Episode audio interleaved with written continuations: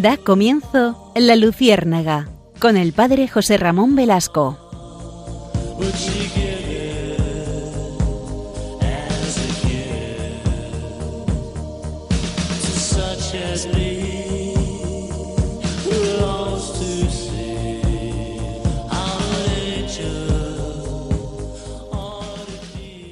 Corría el día 20 de enero de 1539.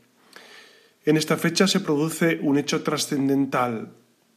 Oyendo un sermón predicado por San Juan de Ávila en la ermita de los mártires, tiene lugar la conversión de un hombre que acertó a escuchar esta predicación. Este hombre se convertirá en San Juan de Dios. Las palabras del santo manchego de San Juan de Ávila producen en San Juan de Dios una gran conmoción, tal conmoción que le lleva a destruir los libros que vendía, porque se dedicaba a eso, a vender libros, y vaga desnudo por la ciudad. Los niños lo apedrean y todos se burlan de él. Su comportamiento es el de un loco, y como tal es encerrado en el hospital real.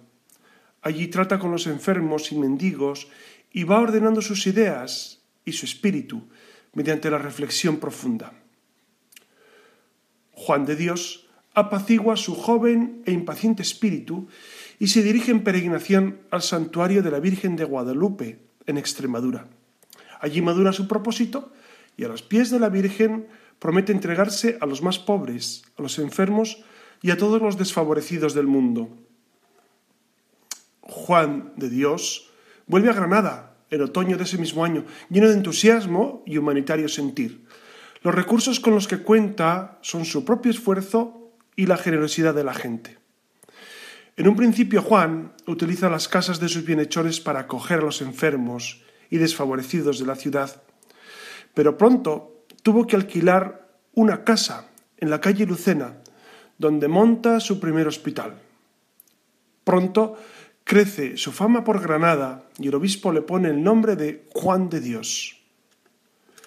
En los siguientes años crece su obra y abre otro hospital en Granada. Es asimismo un innovador de la asistencia hospitalaria de su época. Sus obras se multiplican y crece el número de sus discípulos. El 8 de marzo de 1550, a los 55 años, muere Juan de Dios en Granada, víctima de una pulmonía a consecuencia de haberse tirado al genil para salvar a un joven que, aprovechando la crecida del río, había ido a recoger leña, pero se cayó en medio de la corriente.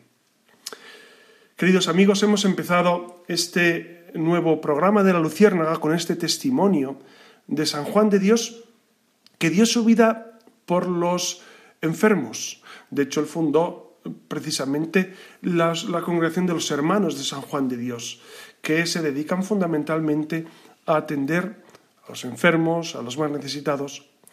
¿Y por qué traigo a colación este, este dato de la historia, eh, este gran ejemplo que nos trae San Juan de Dios? Porque en medio de la pandemia que estamos viviendo ha surgido como un tema esencial, creo yo, la cuestión de las vacunas. El Papa, como saben, ha pedido que los católicos nos vacunemos en la medida que sea posible. Él, de hecho, eh, durante esta semana, en algún momento, va a recibir su vacuna. Y saben ustedes que desde el 27 de diciembre en España pues ya tenemos esa posibilidad. Y se ha planteado algún tema moral de fondo porque, como ustedes saben, algunas de las vacunas han sido elaboradas desde eh, material genético de fetos abortados. Y esto ha suscitado una cierta complicación. Pero esto no es nuevo, no es nuevo. Este tema no es del el año 2020, final 2020, 2021, sino que ya antes ha habido una serie de circunstancias que han llevado a posicionarse la Iglesia sobre el tema de las vacunas. Ustedes saben, si me permiten una pequeña introducción, que eh, nuestro Señor y Salvador Jesucristo vino a salvar al hombre, a todo el hombre, en alma y cuerpo. Por eso la Iglesia tiene una palabra que decir sobre todos los temas que pertenecen al ser humano, todos.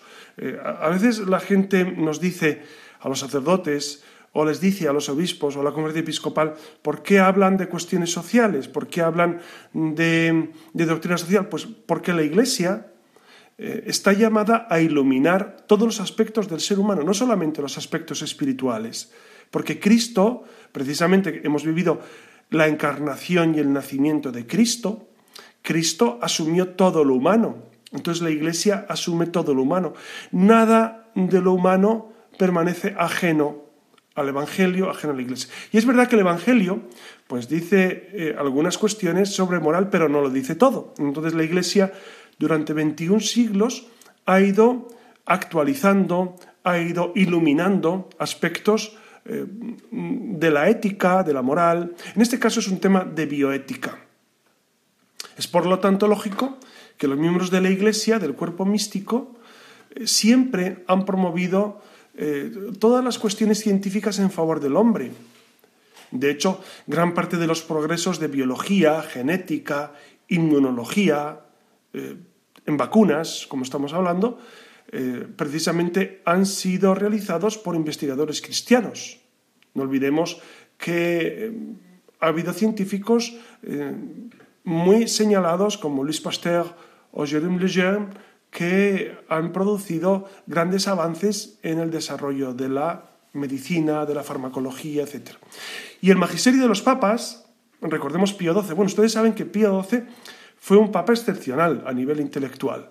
Eh, Pío XII es el hombre, el papa que habló sobre todos los temas y con autoridad. Es decir, era un hombre siempre actualizado, siempre inquieto por la ciencia, siempre inquieto por las cuestiones esenciales del hombre y publicó muchos documentos sobre eh, precisamente eh, los progresos de la ciencia. No olvidemos que gracias a Pío XII tenemos la famosa encíclica Humani Generis que habla sobre el origen del hombre, etcétera, etcétera, de la cual hemos hablado en alguna ocasión y como esa otros documentos que eh, han emanado de Pío XII. Pío XII fue un papa excepcional, excepcional, que como ustedes saben todavía no ha sido declarado beato o, santo porque tiene ahí un, tema histórico complicado, que es su intervención en los conflictos que provocó el nazismo, etc. Bueno, eso es un tema que dejamos ahí, pero que sepan que fue un hombre excepcional a nivel de progreso, de iluminación de la doctrina social de la Iglesia. Vamos a ver qué ha dicho la Iglesia, si les parece, sobre este tema de las vacunas en los últimos años. No, nos vamos a remontar a Pío XII.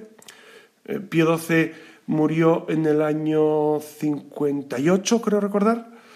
Bueno, pues vamos a, recoger testimonios ya pues, de Benedicto XVI, si les parecen, porque fue en 2005 cuando la Academia Pontificia de la Vida, ya reinando, como les digo, Benedicto XVI, publicó unas reflexiones morales sobre las vacunas preparadas a partir de células derivadas de fetos humanos abortados. Esto es del 9 de junio de 2005. Por lo tanto, ya nos encontramos hace 15 años con un documento esencial sobre esto. Y la ocasión fue un documento eh, publicado sobre la vacuna de la rubeola. Saben ustedes que la rubeola es una enfermedad que ha provocado un gran índice de mortalidad infantil y entonces eh, el, texto dice lo siguiente, el texto publicado en aquella ocasión, año 2005, dice así. Respecto a quien tiene la necesidad de utilizar tales vacunas por razones de salud, se precisa que, excluida toda cooperación formal, generalmente los médicos o los padres que recurren al uso de tales vacunas para sus hijos, a pesar de conocer el origen, es decir, un aborto voluntario, porque si es un aborto involuntario no, habría ningún problema moral, ¿no? Si uno conoce incluso el origen de que sea el aborto voluntario, realizan una forma de cooperación con el material, mediata, muy remota y en consecuencia muy débil en lo que se refiere a la producción del aborto. Fíjense, no niega que exista una cierta cooperación, pero añade el texto que es una cooperación muy remota, muy remota. Y continúa el texto. Respecto a las enfermedades contra las cuales no hay todavía vacunas alternativas, se refería en ese caso a la rubeola, disponibles y éticamente aceptables, es obligatorio abstenerse de usar esas vacunas solo si se puede hacer sin que los niños corran riesgo de salud significativos. Es decir, si se puede prescindir de esas vacunas que han sido generadas a través de fetos abortados, es mejor no usarlas. Pero, continúa el texto de la congregación para la de la fe, pero si los niños estuviesen expuestos a peligros de salud notables, pueden ser usadas provisoriamente también las vacunas cuyo uso plantea problemas morales. La razón moral es que el deber de evitar la cooperación material pasiva no obliga si se plantea un inconveniente grave. Más aún, en tal caso contamos con una razón adecuada para aceptar el uso de estas vacunas al estar en peligro de favorecer la difusión del agente patológico a causa de la ausencia de vacunaciones de los niños. Es decir, dice el texto que, eh, aun siendo obligatorio abstenerse de estas vacunas, a no ser por causa grave, si ocurriera esa causa grave, dice un inconveniente grave, entonces se podría permitir el uso de estas vacunas, porque eh, el, bien que se va a seguir es, eh, es proporcional. Por lo tanto, dice, continúa el texto, los médicos y los padres de familia tienen el deber de recurrir a vacunas alternativas si existen, ejerciendo toda la presión posible sobre las autoridades políticas y sobre los sistemas sanitarios a fin de que estén disponibles otras vacunas que no planteen problemas morales. Entonces, aquí tenemos este texto que nos puede iluminar. Claro, aquí la cuestión es eh, cuando habla de un inconveniente grave. Y aquí voy a citar pues, al padre José María Iraburu, que con gran acierto él ha profundizado en este tema de la vacunación. Y dice eh, eh, sobre inconveniente grave. Parece referirse al grave incomodum objetivo de la teología moral clásica. Ustedes saben que la teología moral distingue perfectamente las cuestiones. Entonces, cuando habla de ese incomodum se refiere a un inconveniente grave. Principio que está integrado en el derecho canónico. Será la moral y concretamente el criterio de los pastores quien ha de discernir si en un principio es intrínsecamente malo o si su realización o su omisión puede dañar gravemente a los hombres. Es decir, se, se refiere a la necesidad de acudir a los pastores de la Iglesia para el discernimiento de saber si es intrínsecamente grave el uso o no de tal medio o tal otro. Es decir, eh, ¿quién discierne hasta qué punto es grave el inconveniente? Pues los pastores de la Iglesia, entonces ellos tienen la capacidad, primero tienen la formación, por supuesto, y luego la capacidad dada por el Espíritu Santo para discernir hasta qué punto es necesario el inconveniente grave se da. Es decir, en, el caso de la rubeola, año 2005, si no se hubiesen usado quizá esas vacunas, la rubeola se hubiese extendido más y más y hubiese acabado con la vida de muchos, de muchos niños. Claro, el, magisterio de la Iglesia insiste, eso se tiene que dar en un caso extremo, pero se debe insistir a las autoridades en que produzcan vacunas sin necesidad de usar eh, abortos provocados.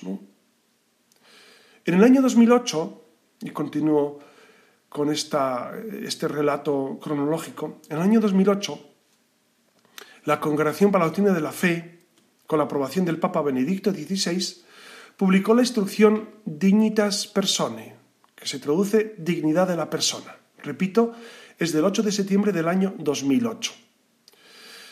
Y tratando con gran nivel científico y teológico varias cuestiones de bioética, atendiendo especialmente a proteger al embrión humano concebido. Pero hay un importante párrafo sobre el tema de las vacunas que establece criterios morales para todos. Dice así este párrafo del año 2008. Sobre las vacunas elaboradas a partir de células de abortos, existen diferentes grados de responsabilidad. Razones de particular gravedad podrían ser moralmente proporcionadas como para justificar el uso de ese material biológico. Fíjense, repito esto porque es interesante. Dicen, razones de particular gravedad podrían ser moralmente proporcionadas, es decir, en algunos casos extremos se podría aceptar el uso de ese material biológico. Así, por ejemplo, el peligro para la salud de los niños podría autorizar a sus padres a autorizar una vacuna elaborada con líneas celulares de origen ilícito, quedando en pie el deber de expresar su desacuerdo al respecto y de pedir que los sistemas sanitarios pongan a disposición otros tipos de vacuna. Fíjense, ahora que estamos con la vacuna del COVID, eh, solo una se ha elaborado desde fetos, desde material genético de fetos abortados. El resto se han procurado a partir de em, tejidos o, de, material genético no de niños abortados. Esto es muy importante. Es decir, no es absolutamente imprescindible usar eh, ese tipo de vacuna. Por lo tanto, si uno tiene la posibilidad de no usarla, debería no usarla. Si tiene la posibilidad, repito. Si tiene la posibilidad, porque esto es un tema muy delicado. Porque no en todos los sitios tienen la posibilidad de optar por un tipo u otro de vacuna. Entonces, eh, ahí tenemos que, tener claridad y tenemos que ir a una con el magisterio de la Iglesia, que, en esto nos adelanta en experiencia y, sobre todo en discernimiento. Si les parece, vamos a tener un momento de, intervalo musical de una canción y enseguida volvemos con más textos sobre este aspecto.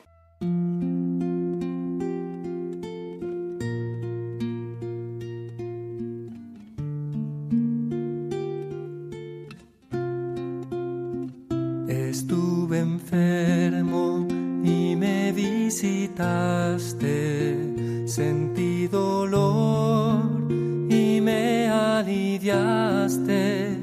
Estuve triste y me consolaste. Estuve solo y me acompañaste.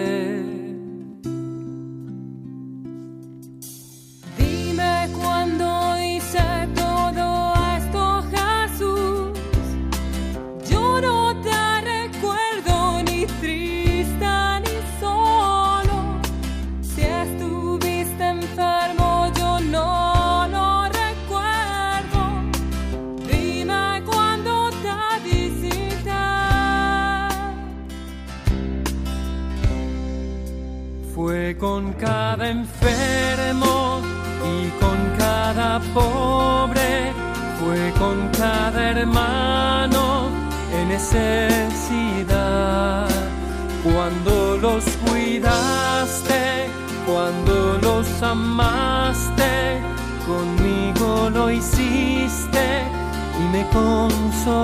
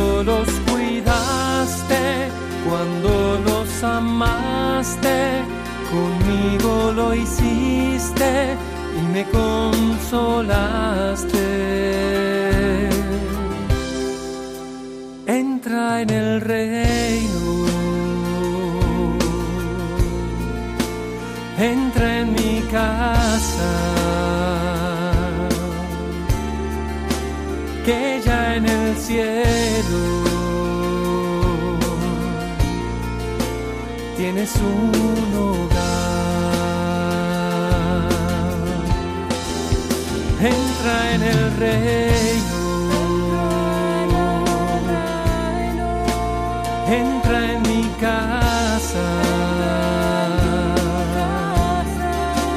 Que en el cielo.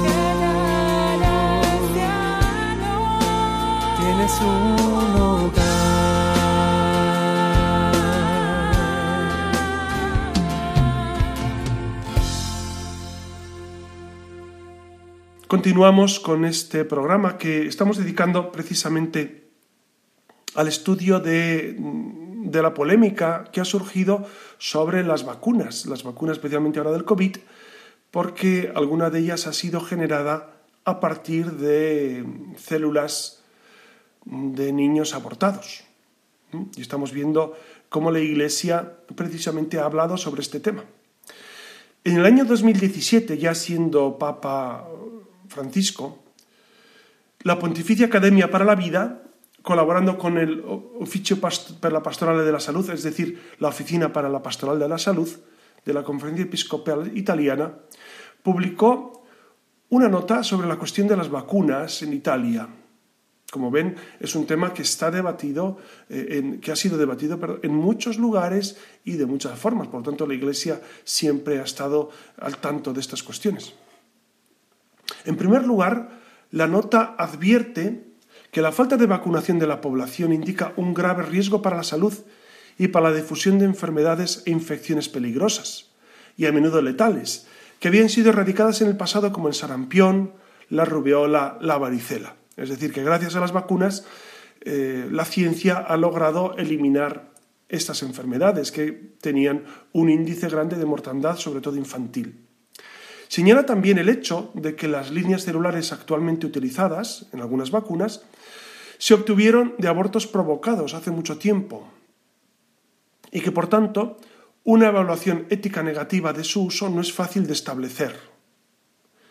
Es decir, que fueron abortos de los años 60 y 70 que la moral estaría en duda. Eso dice la nota, pero continúa aclarando. Por otro lado, la obligación moral de garantizar la vacunación para una cobertura de la salud de otros es no menos urgente, especialmente en cuanto se refiere a la seguridad de los más vulnerables, tales como las mujeres embarazadas y aquellas personas afectadas de procesos de inmunodeficiencia.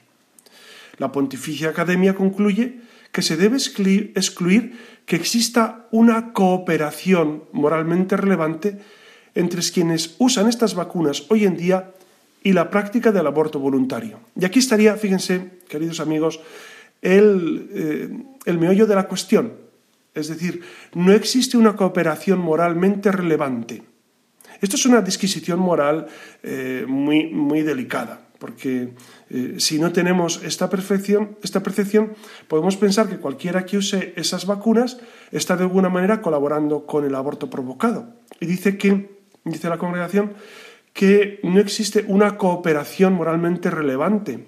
Es decir, yo uso esa vacuna, pero no estoy necesariamente colaborando con el aborto que, que- que- provocó extraer algo de material genético. Por más que eh, la Iglesia, repito, rechaza ese uso de material genético de niños abortados. Por lo tanto, eh, con- continúa este- esta oficina de la Conferencia Episcopal Italiana, por lo tanto dice, creemos que todas las vacunas recomendadas clínicamente pueden usarse con la conciencia tranquila y que el uso de tales vacunas no significa algún tipo de cooperación con el aborto voluntario. Entonces lo deja claramente dicho que por usar esas vacunas no estoy aceptando ni colaborando con el aborto voluntario. Repito, no es doctrina simplemente de la Conferencia Episcopal Italiana, sino también de la Sagrada Congregación para la Doctrina de la Fe del año 2005, como hemos visto. Es verdad que, los obispos en general y las conferencias episcopales han publicado enseñanzas sobre esta cuestión que siguen los documentos emanados por la Santa Sede. Es decir, no ha habido eh, obispos o conferencias ep- episcopales que se hayan distanciado de, esta cuestión. De hecho, la Conferencia Episcopal de Estados Unidos publicó un documento en diciembre de 2020, o sea, no ha pasado ni un mes, que se titula dicho documento Consideraciones morales con respecto a las nuevas vacunas COVID-19. Y dice así en un texto, en un párrafo. Dice, las razones para aceptar las, las nuevas vacunas Pfizer y Moderna son lo suficientemente graves como para justificar su uso, a pesar de su conexión remota a líneas celulares moralmente comprometidas. Es decir, estas vacunas Pfizer y Moderna que tienen eh, alguna conexión con, con, con, abortos provocados de alguna manera, eh, dicen los obispos, la pandemia es tan grave y está siendo tan, tan eh, abrumadoramente nociva para la población que se dan esas circunstancias suficientemente graves para usarla. Y continúa diciendo, no podemos dejar de cumplir serias obligaciones como la prevención de infecciones mortales y la propagación del contagio entre las personas vulnerables, solo para evitar la apariencia de escándalo. Recibir esas vacunas es un acto de amor al prójimo y por parte de nuestra responsabilidad moral por el bien común. Bueno, eh, como ven, son cuestiones profundamente debatidas que, eh, que, sin embargo, no todos los obispos eh, tratan de la misma manera. Porque, por el contrario, y es necesario reseñarlo, otros arzobispos como el cardenal Janis Pujats, eh, Tomás Peta, Jean-Pavel Lenga, eh, Athanasius Schneider, que es el obispo auxiliar de Astana, publicaron un documento sobre la ilicitud moral del uso de vacunas hechas de células derivadas de fetos humanos abortados. Entonces, como ven, hay una opinión en contra. Sobre todo se refiere a la gravedad de las circunstancias y realmente eh, podrían, eh, no, es que, no, es que, estén dudando de la doctrina de la Iglesia, sino de la eh, necesidad en estos momentos de usar ese tipo de vacunas. El documento de estos, de estos obispos es relativamente corto, pero claramente argumentado y dictamina, y dictamina la ilicitud tajantemente. Dice, el uso de vacunas elaboradas a partir de células de niños no nacidos, asesinados, es decir, abortados, contradice la máxima determinación de defender la vida por nacer. Y continúa diciendo este texto, cualquier vínculo con el proceso del aborto, incluso el más remoto e implícito, ensombrecerá el deber de la Iglesia de dar testimonio inquebrantable de la verdad de que el aborto debe ser rechazado completamente y sin fisuras. Es verdad que los fines no pueden justificar los medios. Las vacunas derivadas de las células de los niños abortados son claramente de carácter apocalíptico y posiblemente presagien la marca de la bestia, dice citando Apocalipsis 13:16. Entonces, como ven, es un tema eh, muy, muy controvertido que mm, finalmente la Congregación para la Doctrina de la Fe ha, emanado un texto que, es necesario que recordemos. Este ya es, como ven, e, este, la nota de, estos obispos que discrepan sobre la licitud de la vacuna eh, a partir de, fetos abortados es de el 12 de diciembre de 2020. 12 de diciembre. Posteriormente a esto, el 21 de diciembre, la Congregación para la Doctrina de la Fe ha emitido un nuevo comunicado sobre el uso de las vacunas. Como ven, es un tema muy, muy comprometido, muy comprometido, porque se tienen que dar esas circunstancias de extrema gravedad. Como ven, para los, para los obispos de Estados Unidos se dan esas circunstancias de extrema gravedad, pero hay otros, eh, digamos, obispos que consideran que no se dan eh, en ningún caso esto. Por eso si les parece, vamos a, ceñirnos a lo que la Iglesia eh, ha dicho finalmente, la última palabra de la Iglesia, que yo creo que es a la que nos tenemos que referir, porque mm, es verdad que en teología se admiten opiniones, siempre dentro de un sano disenso, de, un sano debate. La teología durante 20 siglos se ha construido a través del debate teológico. No olvidemos que, grandes santos han estado, eh, digamos, defendiendo cuestiones eh, contrapuestas con otros grandes santos. Esto ha ocurrido en la historia de la Iglesia en muchas ocasiones. Me viene ahora a la mente ni más ni menos que el dogma de la Inmaculada Concepción. Santo Tomás de Aquino presuponía que no se podía eh, proponer ese dogma porque María no pudo anticiparse a la redención de Cristo. Entonces, como ven, nada menos que Santo Tomás de Aquino, que es la cima de la filosofía y la teología católicas, eh, pues discrepaba de esta cuestión. Entonces, como ven, el debate teológico siempre va progresando, va avanzando. Hay cuestiones que, que- no son mm, eh, estrictamente blancas o negras y que la Iglesia va discerniendo cómo se deben eh, conocer, cómo se deben eh, encauzar, etcétera, etcétera. Si les parece, vamos a tener un momento de, de, de parón, de, de una canción, para, en este intermedio musical, eh, vamos a, después de este intermedio, vamos a retomar lo que dice precisamente la Congregación para la Doctrina de la Fe, que sería la doctrina definitiva sobre este aspecto, por lo menos eh, lo que la Iglesia ha dicho eh, últimamente.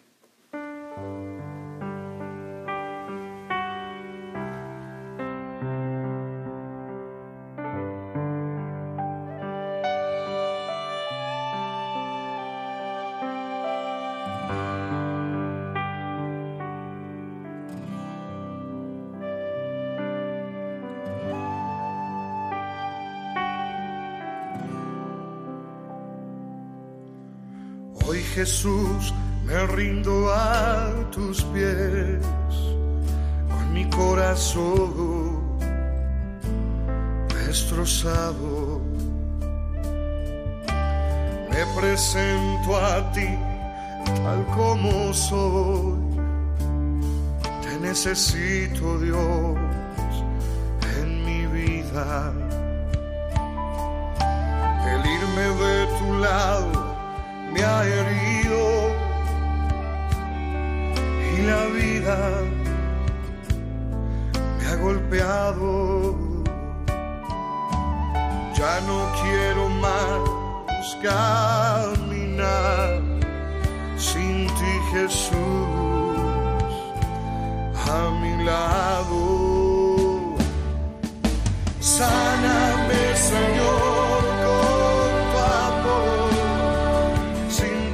Jesús, estoy perdido. Líbrame, Señor, de todo mal. Ayúdame a caminar.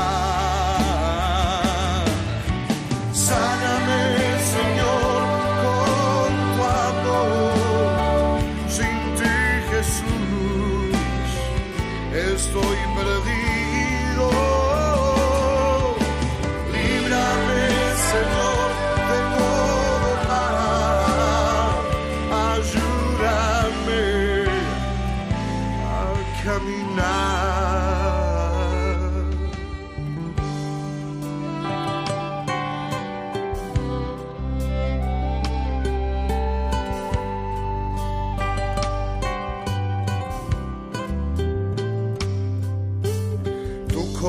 conoces bien todo mi ser, por eso me abro a ti, me abro a tu actuar. Obra en mí según tu voluntad. Restaurame, Señor, lo necesito. Sé, Señor, que en ti está la paz que tanto busco, Dios, en mi vida. Me refugio en ti y en tu amor. Sálvame, Señor, te necesito.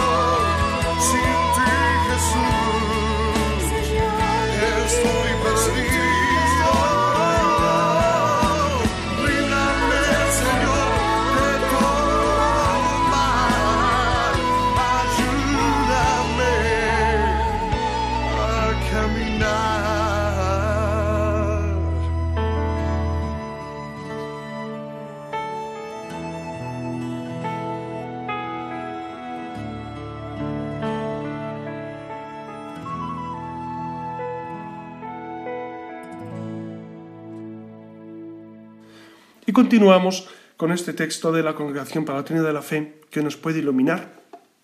Este texto es del 29 de diciembre de 2020. Por lo tanto, hace escasamente 12 días publicó esta, esta nota para que nosotros eh, tengamos criterios sobre este tema que me parece esencial. ¿no? Eh, primero habla sobre el contexto de, de lo que está ocurriendo ¿no? y habla sobre precisamente esta pandemia que está cambiando eh, la faz de, la Tierra en el sentido de que está provocando eh, miles y miles de muertos y también una crisis económica sin precedentes, aparte de la crisis social y la crisis política que están, que están yendo de la mano. Entonces, es verdad que, que las consecuencias del COVID están siendo absolutamente graves, mucho más graves de lo que nadie pudiese haber imaginado en, en febrero en marzo cuando se inició, por ejemplo, en España esta pandemia. Entonces está provocando un auténtico cambio eh, que, no alcanzamos bien a, darnos cuenta hasta qué punto no solamente ha cambiado eh, la cuestión sanitaria, sino otras cuestiones que difícilmente vamos a poder recuperar. Esto sería otro tema para otra cuestión. Bueno, pues de esto habla el primer aspecto, que es el contexto en el cual se da esta, eh, este tema del COVID y la vacuna contra el COVID. Después, en un segundo apartado, la Congregación para la Doctrina de la Fe nos habla sobre las vacunas. Y entonces eh, destaca primero los principios y valores fundamentales. Y es verdad que el Papa Francisco ha afirmado la necesidad de lograr que las inminentes vacunas contra el COVID-19 estén disponibles y sean accesibles para todos. Para todos. Es decir, aquí también hay un dato interesante que debemos destacar.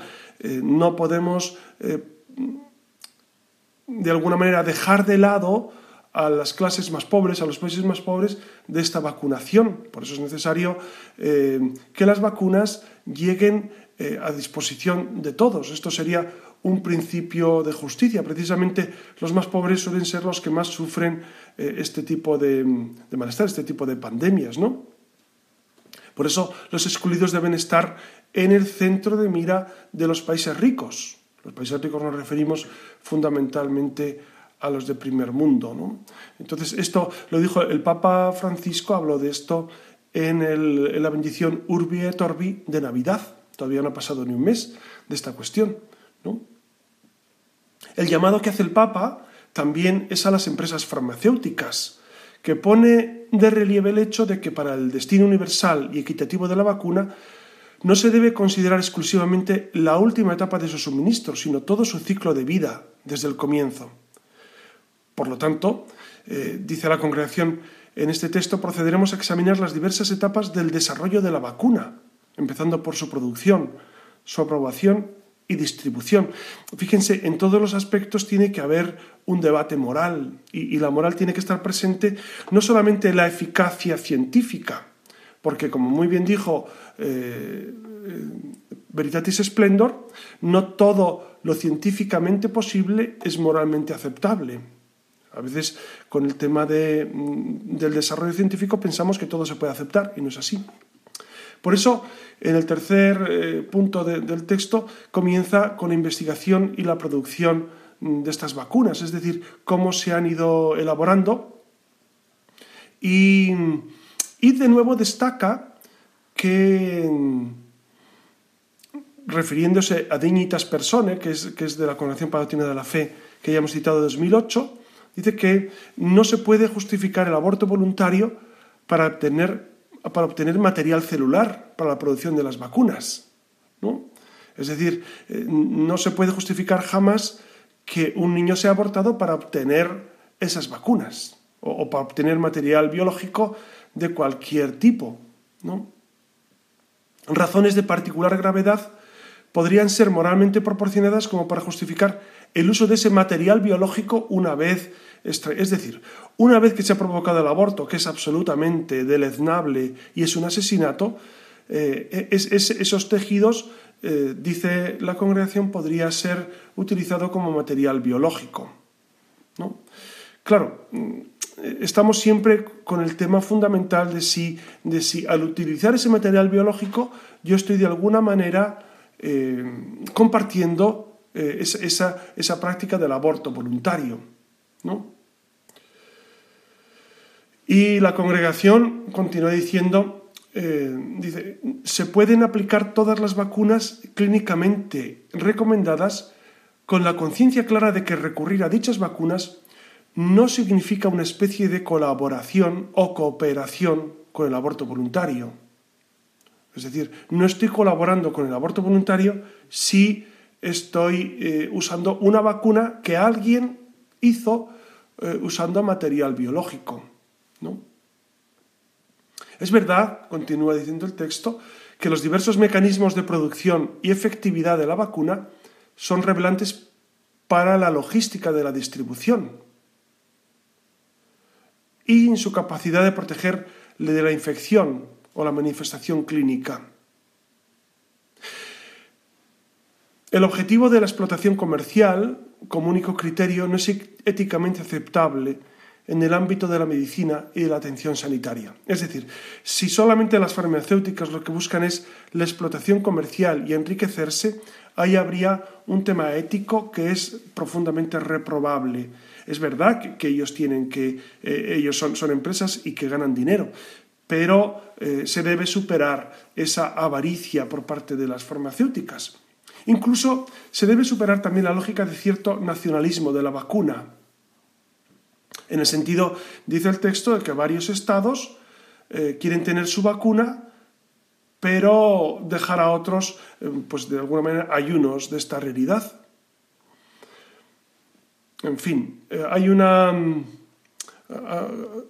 un, texto que, se añade que continúa hablando sobre la aprobación, distribución y administración de las vacunas y habla sobre, sobre esa moralidad, etcétera, etcétera, que, como ven, la, Iglesia trata de iluminar estos aspectos, pero en ocasiones eh, sobre muchas cuestiones se puede seguir opinando y se puede seguir profundizando, ¿no?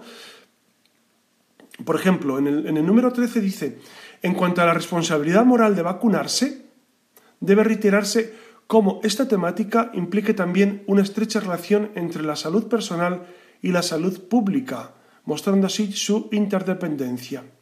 A lo de este vínculo, creemos importante que se tome una decisión responsable. Fíjense, no, dice la congregación que es obligatorio vacunarse, no dice eso. Dice que que sería un acto de responsabilidad la vacunación, puesto que rechazar esa vacuna puede constituir un riesgo para otros. No se refiere simplemente a las vacunas eh, extraídas de material biológico de, de, fetos abortados, sino en general, en general, ¿no? La vacunación, aunque dice la congregación que no puede ser obligatoria, pero sí eh, es recomendable porque de ahí se sigue un bien grande para la salud personal y la salud pública. Y dice, el rechazo de la vacunación podría aumentar seriamente los riesgos para la salud pública. Por un lado, las personas que no pueden vacunarse y dependen de la vacunación de otros para evitar el contagio. Hay muchos inmunodeprimidos que no pueden recibir vacunas y podrían contagiarse si los demás no estamos vacunados. ¿no? En fin, eh, son temas que, que, que tocan mucho la responsabilidad personal, ¿no? Y que, como ven, no hay una norma obligatoria sobre este tema, porque no puede haberla, porque no puede haberla, porque es un tema profundamente debatido, pero sí unas orientaciones para que los católicos tengamos un cierto criterio, ¿no?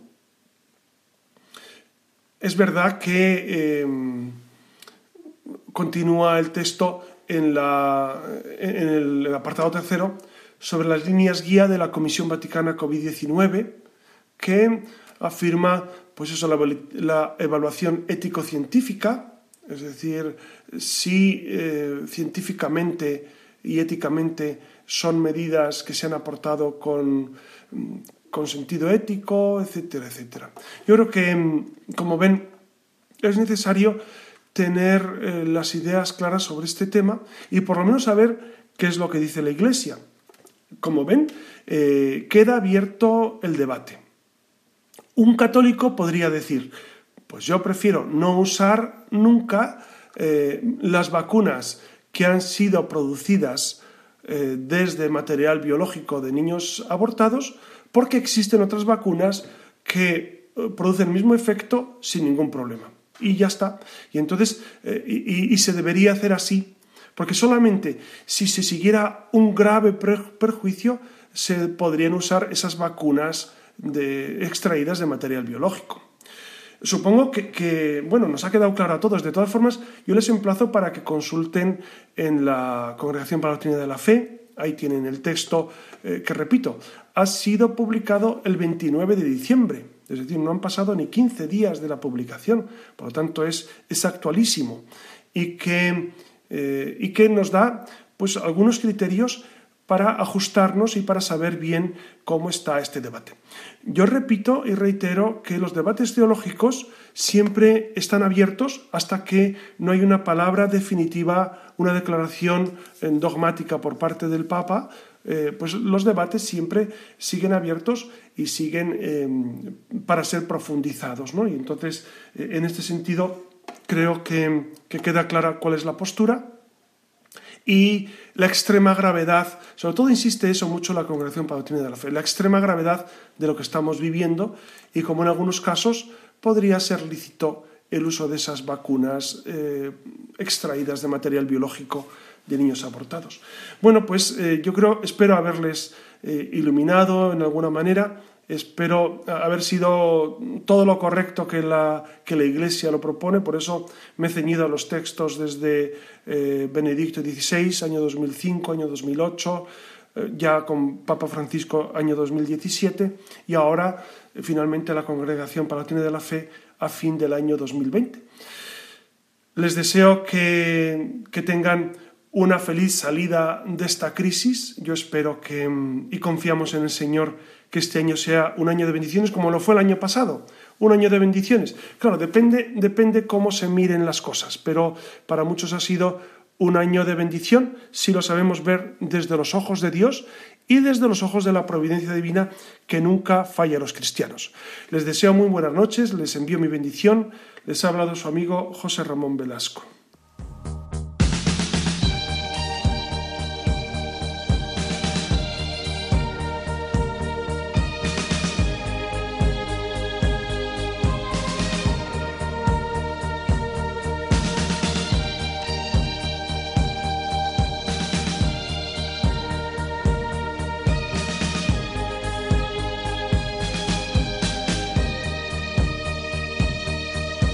Han escuchado en Radio María La Luciérnaga con el padre José Ramón Velasco.